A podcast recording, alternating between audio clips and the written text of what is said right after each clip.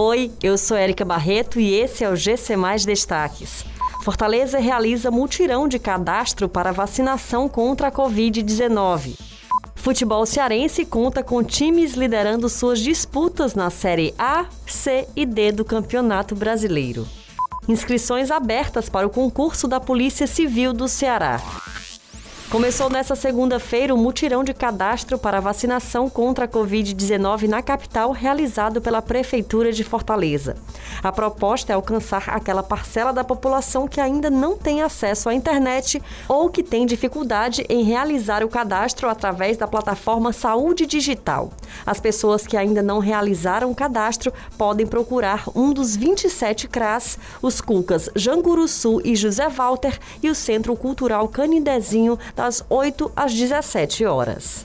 O futebol cearense vive um momento único em sua história, tanto que nas três divisões do Campeonato Brasileiro em que possui representante, o estado conta com um time na liderança da disputa. Na Série A, a primeira colocação do torneio é do Fortaleza, que possui 100% de aproveitamento com campanha de três vitórias em três jogos. Na Série C, o Grupo A é liderado de forma isolada pelo Ferroviário, que nessa segunda-feira bateu Santa Cruz por 1 a 0 na Arena Castelão e assumiu a liderança. Já na Série D, quem curte uma boa é o Guarani de Sobral, com duas vitórias em dois jogos. Teve início nesta segunda-feira as inscrições para o concurso da Polícia Civil do Ceará.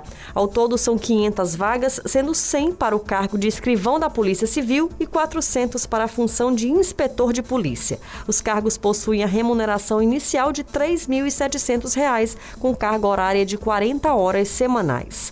Para participar do concurso, o candidato deve ter o ensino superior. As inscrições seguem abertas até o dia 19 de julho pelo site do IDECAM.